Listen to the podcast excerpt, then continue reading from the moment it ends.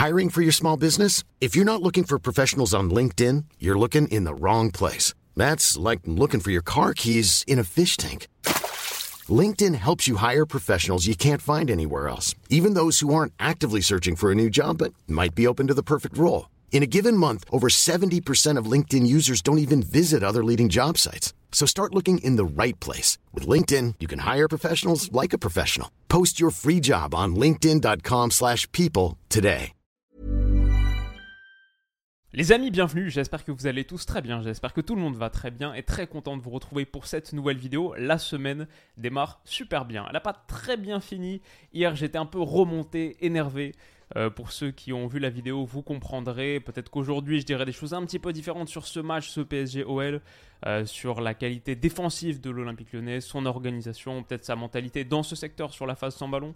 Il y avait des choses qui étaient bien, pas tout n'était à jeter. J'étais un peu énervé hier, mais aujourd'hui, peut-être que je dirais deux, trois trucs différemment. En revanche, la semaine, elle démarre vraiment bien parce que ce Naples-Milan que je me suis regardé ce matin en replay et sur lequel, à propos duquel je vais vous proposer une analyse détaillée où on va vraiment parler de jeu, de foot, et ben j'ai vu quasiment tout ce que j'aime dans ce magnifique sport. Victoire donc des Milanais, 4 buts à 0 à Naples, le match qui est la preview du quart de finale de Ligue des Champions qui s'annonce, mais aussi qui permet à Milan de regrimper sur le top 4, de se positionner dans les places européennes de Ligue des Champions pour la saison prochaine, un doublé de Raphaël Leao, un but de Brahim Diaz absolument somptueux, et Alexis Selmakers aussi.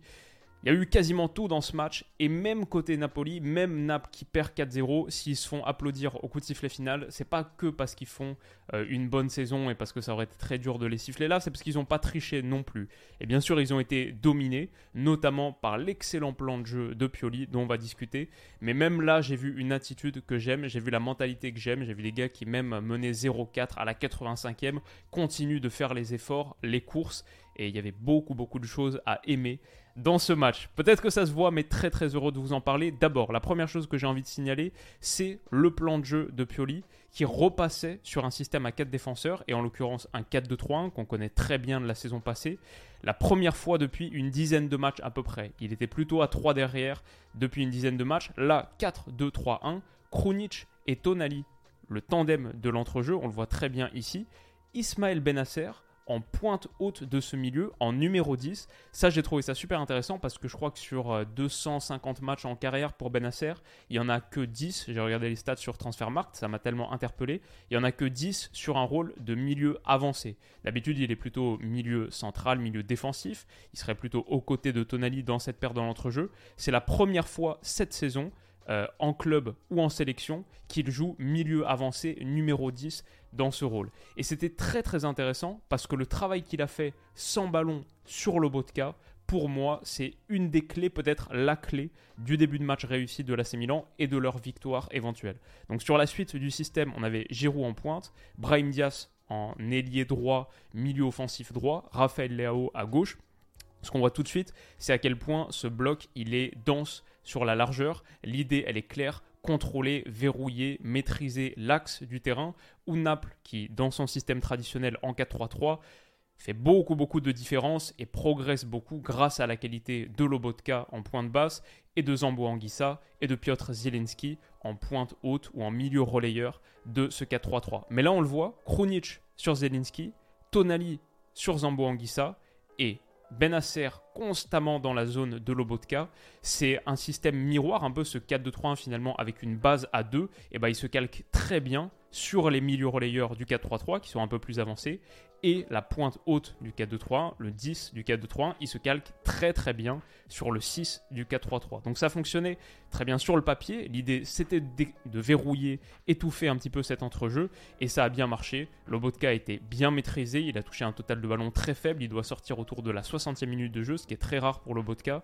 Il touche une soixantaine de ballons, je sais pas contre l'Atalanta par exemple, peut-être un match un peu comparable que euh, Naples gagne 2-0 à la maison il y a quelques semaines. Il en touchait une centaine, c'était le joueur du match qui en touchait le plus derrière Di Lorenzo. Bon, là on voit aussi euh, Tonali qui sort de manière très agressive sur Zambo. Ils les ont pas laissés respirer du début à la fin. Encore une fois, là sur une phase de relance, ça c'est la 30e minute. Naples, euh, pardon, Milan mène déjà 2-0. Benasser sur le Botka, toujours très très agressif. Et on le voit ici, même un peu plus tard dans l'action, là c'est 30-54, mais même un peu plus tard dans l'action, 31-07, 15 euh, secondes plus tard à peu près, 20 secondes plus tard, et eh ben on voit Olivier Giroud qui lui revient. Euh, Benasser a été battu parce que Naples a quand même la qualité technique collective pour réussir à se sortir de cette pression de temps en temps. Mais Giroud, par exemple, qui n'est pas battu par cette pression, et eh ben vient, agresse Lobotka et récupère un ballon bas. La débauche d'énergie qui a été consentie, encore une fois, là on voit Benasser toujours au contact, toujours très très proche du porteur et les porteurs de l'entrejeu, ça a été systématique pour euh, Milan. Cette débauche d'énergie, elle a payé et elle a conduit, bah, par exemple, Lobotka là à une passe en touche parce que Di Lorenzo est difficile à trouver, parce qu'ils ne se comprennent pas, parce que le temps est réduit, l'espace est réduit et forcément, bah, ça, ça fait sourire et ça fait applaudir Stefano Pioli. Qu'est-ce qu'on a vu de plus? Peut-être un truc à signaler quand même sur ce match, c'est quand même un des aspects fondamentaux, même si je ne sais pas à quel point il est important, mais c'est vrai qu'à la base on se dit waouh ça va vraiment compter. L'absence de Victor Osimhen, ça c'est quand même un gros truc. Il sera même peut-être pas remis pour le quart de finale de Ligue des Champions. Ça ce serait un énorme coup dur pour Naples. Mais c'est vrai que sur le début de match par exemple, sur ce centre là de Di Lorenzo, eh bah je trouve que Giovanni Simeone, le remplaçant d'Osimhen dans le 4-3-3 en pointe, peut-être un petit peu en retard dans son appel, un petit peu en retard pour déclencher son appel, et du coup, il réussit pas à passer devant Tomori, qui a fait un bon match, hein, Tomori. Mais peut-être que là, ça change, tu vois, ça c'est au bout de 3 minutes de jeu, la troisième, 2 minutes 05. Peut-être que là, Victor Osimhen, bah, il la plante, ça finit au fond. Et la physionomie du match change un peu. Pareil, à 6,45, il y a une grosse situation sur un bon centre, là, de Politano. Et bah, c'est vrai que la reprise de Giovanni Simeone, Bon, malheureusement, elle passe au-dessus, elle est un peu mal maîtrisée, alors qu'il met, il met trop de puissance, je pense. Il y a juste à la à reprendre, parce que le centre a déjà suffisamment de puissance en tant que tel. Et malheureusement, ça passe au-dessus. Ouais, je crois que Giovanni Simeone, c'est le joueur du match qui a touché le moins de ballons, 21 sur les titulaires, en tout cas sur les 22 titulaires. Il a vraiment eu très très peu d'impact, et peut-être qu'avec un Victor Osimhen, ça aurait été différent, même dans ce que Naples peut faire sans ballon pour presser un AC Milan qui a été très bon techniquement. Mais si ce match m'a autant plu personnellement, si, j'y ai trouvé autant des ingrédients que j'apprécie dans le foot, c'est parce que la structure de l'AC Milan était bonne, sa mentalité était bonne, la débauche d'énergie était phénoménale, mais la qualité technique individuelle était top, top niveau, 9 sur 10 ou 10 sur 10. Même Naples hein, d'ailleurs, ils ont eu des séquences intéressantes techniquement, individuellement, où tu dis waouh, ça c'est vraiment du vrai foot. Mais Naples euh, Milan, pardon, il y a eu des moments vraiment brillants. Ça, c'est la séquence qui amène le premier but. Je l'ai fait remonter d'ici parce que même là, Brahim Diaz, bah, il réussit une petite passe comme ça, double contact talonnade pour Olivier Giroud, qui réussit, on la voit là, hop, hop. Giroud qui réussit à maîtriser, à contrôler, à résister au retour. Je crois que c'est Zelinski ici et derrière à transmettre à Calabria qui lance Brahim Diaz. Et là, encore une fois, petit râteau sur le Botka. Si vous avez vu le but, il est absolument sublime, je vous le conseille. Euh, ce que fait Brahim Diaz là, hop, pour se défaire de Lobotka, et ensuite, directement, une touche de contrôle, et tout de suite, la passe, elle, elle intervient assez tôt. C'est ça qui prend de revers, je pense, Rahmani ici. La passe pour Raphaël Leao. Elle est sublime, dans le bon tempo, dans le bon intervalle. Et là où Leao conclut d'un bijou de petit ballon lobé au-dessus d'Alex Meret, qui je pense s'est couché un peu trop tôt. Je pense qu'il est un petit peu trop bas sur ses appuis, trop tôt. Ça ouvre le chemin du but à Leao au-dessus, dans la verticalité, sous la barre transversale, un petit lobe placé. Et bien sûr, bien sûr, Raphaël Léo a souri au moment de son piqué. La classique, mais c'est une action de grande classe collectivement et individuellement conclue par l'AC Milan pour prendre l'avantage dans un match qu'ils ont démarré avec beaucoup d'intensité, beaucoup de tempo et ça me semble très mérité. Sur euh, mon visionnage de cette, euh, de cette partie, je trouvais que c'était vraiment, vraiment une, une excellente entame. Qu'est-ce qu'on a de plus? Bah Ça, c'est le 2-0 qui intervient 8 minutes plus tard, 6 minutes plus tard. Là aussi, je trouve que c'est intéressant de voir à quel point ça part de bas et tout ce qui est fait dans toute l'action, c'est symptomatique d'à quel point l'AC Milan a été bon dans toutes les phases.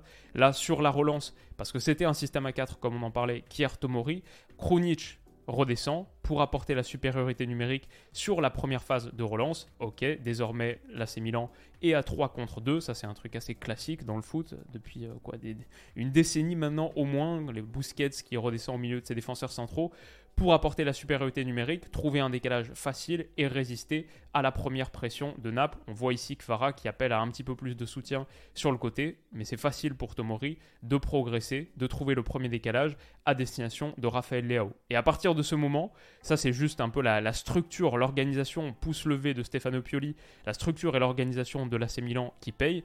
Et derrière, bah, c'est la qualité individuelle. De Raphaël Leao qui, dans cet espace, réussit à percer. Aussi parce que Ismaël Benasser se projette bien là, se décale un petit peu pour attirer Lobotka, parce que si Benasser il était toujours collé sur Lobotka, Lobotka il était aussi souvent sur Benasser, mais ça ouvre un petit espace pour Raphaël Leao qui va s'y infiltrer après, dans ses déplacements, dans sa mobilité et la qualité de sa conduite de balle, il a été quasiment irréprochable sur les 90 minutes.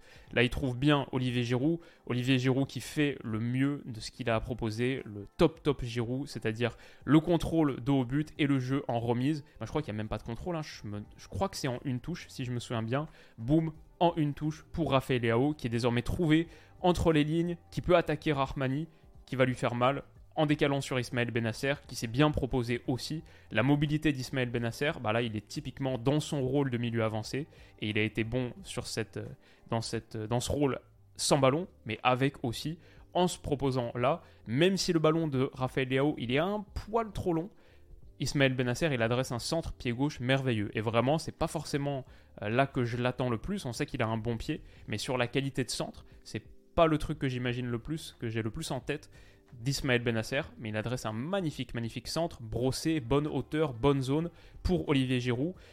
Alors Kim Min-jae gagne son duel de la tête, mais derrière, grâce à la qualité de ce centre et aussi à la projection, 4 années dans la surface de réparation pour conclure cette action, bah pour moi, c'est ça parle sur la dépense d'énergie qu'ils ont consentie, leur mobilité dans les bonnes zones. On n'oublie pas d'où elle part cette action, de tout tout en bas. Pourtant, à la réception, sur ce centre, et c'est allé assez vite en plus avec Raphaël Leao, et bah, mal, et bah quand même, tout le bloc a suivi. Et c'est Brahim Diaz qui va contrôler et réussir un enchaînement, un enchaînement absolument fantastique. Boum, feinte de frappe, pied droit, Mario Rui est battu, il se remet sur son pied gauche, et derrière, malgré la déviation de Kim Min-jae, ça trouve le fond des filets. L'action elle est superbe, vraiment de A à Z, collectivement et individuellement. C'est une incarnation parfaite de ce que la Milan a réussi sur ce match. La structure était bonne, l'organisation collective était bonne. On voit Olivier, Olivier Giroud qui félicite qui Ismaël Benasser pour sa mobilité, son déplacement et son super centre. Je trouve que la mentalité elle est bonne là aussi, on voit une vraie équipe. Et à la fin, la conclusion, techniquement, individuellement, ce que Brahim Diaz y fait dans la surface. Le match de Brahim Diaz, malheureusement, il sort sur blessure au bout d'une soixantaine de minutes de jeu. en tout cas, il était déjà peut-être un peu touché avant le match, mais il a l'air de souffrir un peu physiquement quand il sort. Bah, je pense que c'est un des meilleurs matchs de Brahim Diaz avec le maillot de l'AC Milan. Peut-être son meilleur match cette saison offensivement, défensivement, il était de partout et très très bon techniquement, très très juste. Ouais, euh, à signaler la belle belle performance de Brahim Diaz et intéressant de voir où il sera la saison suivante parce qu'on parle du Real Madrid qui voudrait peut-être le garder, le reprendre. Euh, intéressant à voir. Ouais, voilà, Brahim Diaz aussi, là typiquement sur une action, c'est à 2-0 à la 40e minute de jeu. Très bon retour sur Mario Rui, à l'image de la disponibilité de l'AC Milan, leur capacité à faire les efforts, consentir aux efforts défensifs même en étant largement devant au score, on le verra jusqu'à la fin, même à 0-4 à la 85e minute de jeu, toujours, toujours les efforts.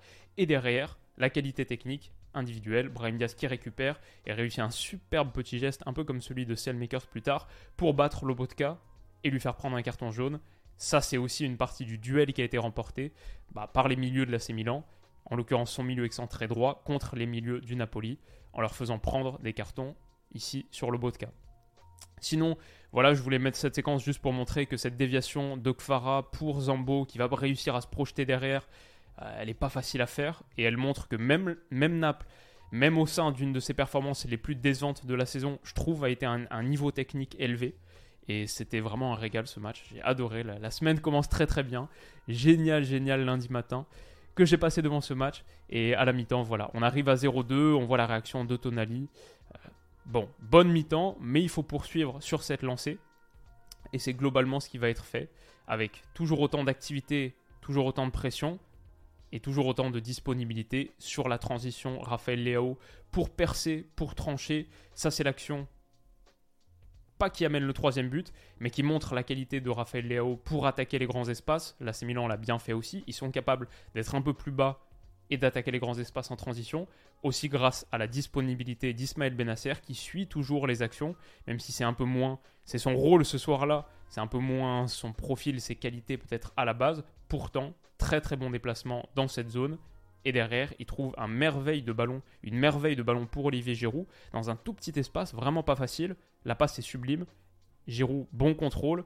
Est-ce que derrière il peut remettre? Je pense pas. Je pense pas vraiment qu'il y ait d'espace pour mettre en retrait ici, même si Brahim Diaz va un petit peu le, réclamer à la suite de l'action. Mais il croise une frappe qui passe de rien à côté. Très belle action collective, initiée par Raphaël Leao. Euh, le relais d'Ismaël Benasser. La bonne conclusion, techniquement, même très proche d'être réussi par Olivier Giroud. Et voilà, l'AC Milan a continué à faire mal. Toujours ce travail de pression, on le voit, 51e minute, 2-0 dans la moitié de, euh, de terrain de l'AC Milan, toujours cette volonté de presser, d'être haut, d'être fort sur le Botka. Et Tonali, on n'en a pas parlé pour l'instant, il a fait un énorme match défensivement, son activité, et même avec ballon ce qu'il a réussi, on le verra sur le troisième but. Gros gros match de Sandro Tonali, je le mettrai dans mon top 3, avec Léao et avec Brahim Diaz, sans doute ça c'est le top 3, Tonali aussi, mais on aurait pu mettre pas mal de gars de l'AC Milan. Tout le monde a été bon, et ça a conduit, l'image que j'incluais ici, ça a conduit Naples à passer trop de temps dans sa moitié de terrain. Parce qu'on le voit, Lobotka, il est pris. Zambo, il est pris. Zelinski doit décrocher pour toucher. Non, il est là, il n'a pas encore décroché, mais c'est très difficile pour lui d'être touché. La protection de l'entrejeu de l'AC Milan, ça a conduit Naples à passer beaucoup, beaucoup trop de temps, même s'ils finissent à 20 tirs. Il y en a beaucoup à la fin de match, il y en a beaucoup de l'extérieur de la surface. Honnêtement, ils passent beaucoup de temps dans leur moitié. Ils ont eu du mal à se sortir de cette première phase parce que la structure de l'AC Milan était bonne et ensuite Tonali, la qualité individuelle, voilà. Ils ont un bon temps fort, Naples, et il y a un vrai temps faible de l'AC Milan, je pense, c'est entre la 49e, un truc comme ça, 50e et 60e à peu près. Il y a 10 minutes un peu de flottement où on sent que physiquement c'est plus compliqué pour eux aussi. Et Mike, Mike Maignan fait deux belles parades, là sur un centre en retrait, un centre fort de Kim Min-jae qui s'est décalé sur le côté. Euh, là aussi, au bout d'une frappe, il me semble, de Mario Rui qui dévie de la tête. Ce que j'ai envie de signaler ici aussi, l'action qui initie cette frappe et là c'est Milan qui souffre un peu, qui se retrouve un petit peu plus voilà, dans sa moitié de terrain, là on le voit ici aussi, dans son tiers, bah ce bijou de ballon de Kfara, bah ça aussi ça montre, et Kfara je trouve qu'il n'a pas fait un mauvais match, hein. il a été souvent dans les bons coups de, Naples, techniquement très juste, très soyeux, à passer des dribbles. Voilà, ce petit extérieur là comme ça pour la course intérieure de Mario Rui, ça fait partie des choses qui ont rendu ce match euh, techniquement, je trouve, d'un très très très haut niveau. Et voilà, même pour une équipe qui perd 0-4, je trouve qu'ils ont montré de belles choses. C'est quand même assez parlant sur, le niveau de ce match. Malheureusement, Brahim Diaz doit sortir à la 57e minute, remplacé par Alexis Selmakers qui a fait une excellente entrée, donc ils n'ont pas tant que ça perdu au change.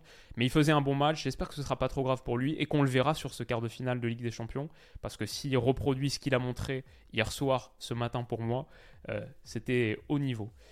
Sinon, voilà, Juste l'AC Milan qui continue à être très agressif. Ça, c'est la séquence qui amène au troisième but. C'est peut-être ma préférée de tout le match pour illustrer ce dont on parle.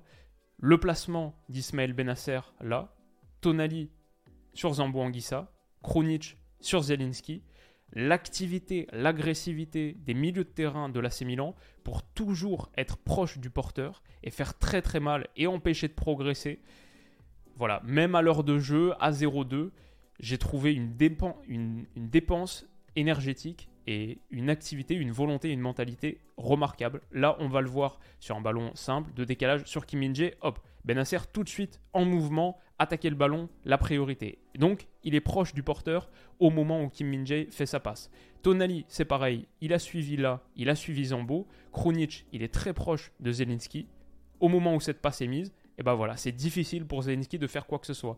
Quand tu es conduit à tenter des gestes comme ça, euh, petit contrôle orienté derrière la jambe pour se mettre dans le sens, pour euh, voilà, reprendre un petit peu plus l'axe, euh, dans cette zone du terrain, qui est quand même une zone relativement basse, pour moi, ça parle sur à quel point la pression adverse est forte et c'est difficile de s'en sortir sans des petits moments d'improvisation technique, des choses un peu plus difficiles à réaliser. Pourtant, Zelensky, on sait qu'il est capable, il résiste plutôt bien, mais derrière, euh, voilà, c'est difficile. Il n'y a pas vraiment de solution évidente. Et Tonali, qui a bien fait la course de couverture pour couvrir Zambo Anguissa, et bah derrière, il est capable aussi de se détacher un petit peu de Zambo. C'était pas de la pure, pure individuelle. Il est capable de se détacher pour rester au contact du porteur, notamment bloquer l'accès ici à Giovanni Di Lorenzo.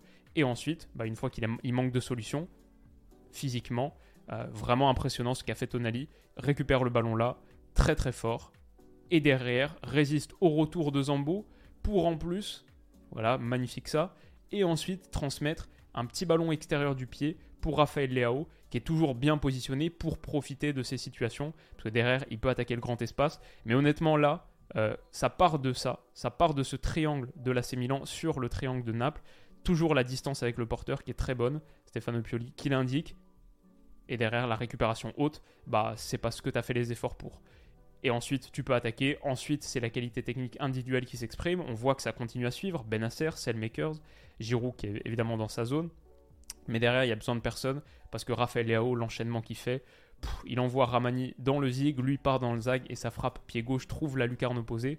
On dirait qu'elle est sortie, non, c'est parce que les filets euh, de, Naples sont un peu élastiques, mais magnifique, magnifique conclusion. Kim Min-jae fait la grimace. J'ai envie de souligner le travail collectif, la structure, la mentalité, la hargne au départ, et puis après le génie, euh, lequel cette, cette action brillante de Raphaël Leao pour réussir un enchaînement, cette frappe euh, angle fermé, croisé, pied gauche pour trouver la lucarne.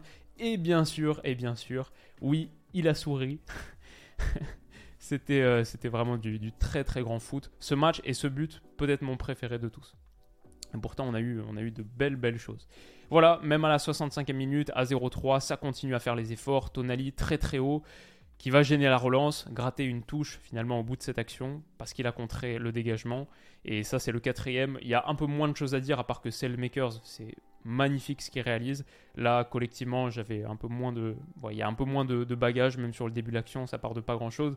Mais derrière, Cellmakers, il fait très mal. S'il y a une chose que j'ai envie de souligner de négative côté Naples, qui a fait bien sûr un pas un bon match, mais qui n'a pas été si catastrophique que ça, même dans la mentalité jusqu'au bout, je trouve qu'ils ont plutôt répondu présent. Mais en revanche, euh, Kim min et Rahmani, les deux centraux, ont eu beaucoup de mal et ont montré leurs limites, leurs lacunes. Là, Kim min ne peut pas se faire battre, Rahmani non plus.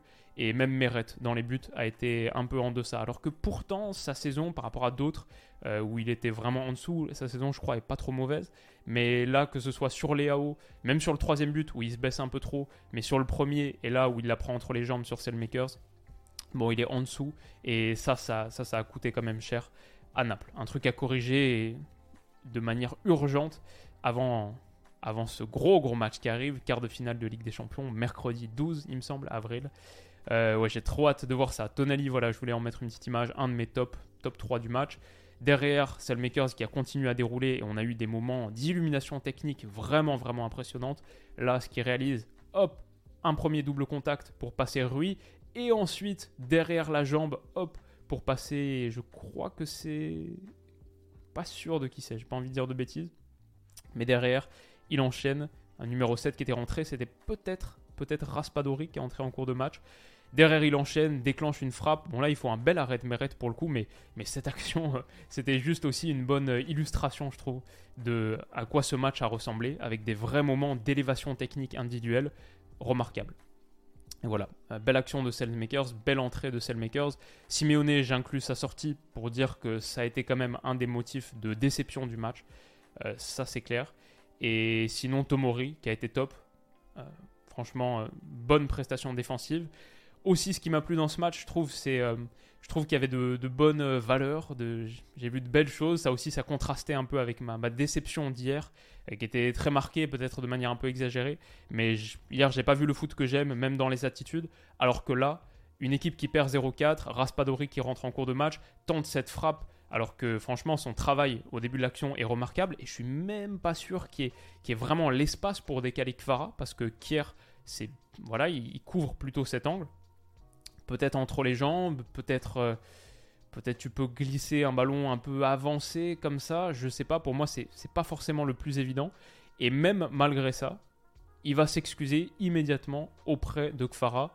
Euh, on le voit ici, en mode euh, déso. Et il va le voir tout de suite. Je t'ai pas vu, excuse-moi. vraiment, petite accolade. Voilà, ça c'est le ralenti de l'action où il dit vraiment déso, déso je t'avais pas vu et je trouve que cette attitude, bah, moi, elle me fait plaisir. Alors oui, c'est à 0-4, euh, c'est, pas un match si important que ça pour Naples en championnat, mais le mec entre, euh, il peut avoir envie de se mettre en valeur et je vois que comme il est numéro 87, c'était pas Raspadori tout à l'heure, le numéro 7 de, Naples, un mec qui est entré en cours de jeu. J'ai oublié qui c'était. Mais euh, voilà, et même Spalletti, ça c'est son équipe, elle perd 0-4, je crois que c'est autour de la 85e minute de jeu. les applaudissements parce qu'il y a eu une action bien réussie et c'est pas euh, on gueule euh, parce que juste euh, on n'est pas content, c'est pas le standard et tout. Non, franchement, Naples n'a pas fait un si mauvais match que ça. Je crois que aussi Milan a fait le match parfait dans le sens où la structure était bonne, le choix tactique de Pioli était bon, la mentalité était excellente, la qualité technique individuelle était excellente. Et aussi, Milan a, je trouve, eu un peu de, réussite sur son temps faible. Bon, ils ont bien su voilà, arrondir le dos sur leur temps faible. Mais je crois que ça va être dur pour l'AC Milan de reproduire un match de cette qualité. Et je crois que Spalletti en est assez conscient aussi. Si j'étais euh, napolitain, je serais pas non plus totalement démoralisé avant la rencontre de Ligue des Champions. J'ai juste trop hâte de la voir maintenant. Pareil sur l'attitude de Spalletti, qui est pas trop sévère vis-à-vis de ses hommes. Bah, même si euh, je crois qu'en début de match, il y a eu quand même pas mal de 50-50 qui ont tourné un petit peu à l'avantage de l'AC Milan sur les décisions arbitrales, pas de trucs majeurs, mais des petits motifs de frustration, puis tu perds 0-4 à domicile. Il y a des chances que tu sois pas très heureux, pourtant il va voir l'arbitre, lui fait un gros, un gros câlin, un gros hug. J'aime bien la personnalité de Spalletti aussi. Et dans l'ensemble, j'ai vu un match avec euh, beaucoup de raisons de, sourire, même malgré la large défaite de Naples. C'était euh, un match euh, plaisant, emballant et pas si déséquilibré que ça, entre guillemets, sur la qualité technique notamment. Après, l'AC Milan a fait vraiment un très très gros match, mérite largement leur victoire et du coup se replace dans les positions intéressantes. Après 28 journées, il reste 10 matchs en Serie A.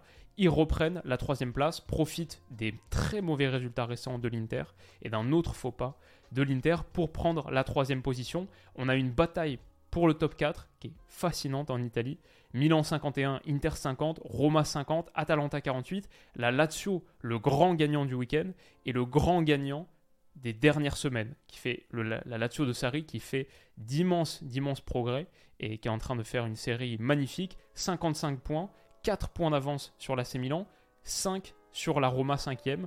Euh, un beau dauphin, cette Lazio pour l'instant même la, seconde meilleure différence de but du championnat, même plus que la Juve qui paye malheureusement, c'est quoi Il y a eu 15 points de retard, 15 points de, pénalité, par, pardon, alors que la Juve devrait être deuxième. Mais on a vraiment eu une belle, belle Serie A. Et par rapport à hier, juste pour en mettre une dernière couche, ça m'a fait penser à l'interview de Tudor que j'ai lu euh, quoi, il y a quelques jours dans l'équipe, que je trouvais assez intéressante, notamment sur un point, la comparaison entre le championnat italien et le championnat de France. Bien sûr, Tudor, qui entraînait l'Elas Vérone, il n'y a pas si longtemps et on lui demandait son avis. Il disait que la Ligue 1 c'était très fort, plus fort que ce qu'on pensait vu de l'extérieur, vu de l'étranger, et que c'était surtout très fort entre la 20e euh, et la 6e place, je crois qu'il disait, dans le ventre mou.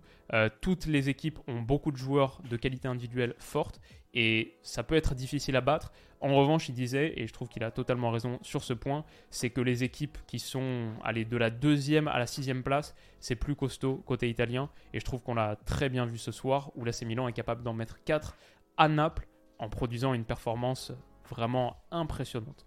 Donc voilà, maintenant j'ai juste hâte de voir la suite. Bien sûr, ce quart de finale de Ligue des Champions qui a encore pris un niveau d'intensité, un niveau de piment en plus, mais même la fin de saison de l'AC Milan en Serie A, est-ce qu'ils vont accrocher ce top 4 Eux, les champions d'Italie en titre, ils se doivent de finir dans les positions Ligue des Champions. Ils vont se déplacer à Rome et recevoir la Lazio dans des rencontres qui s'annoncent très très intenses.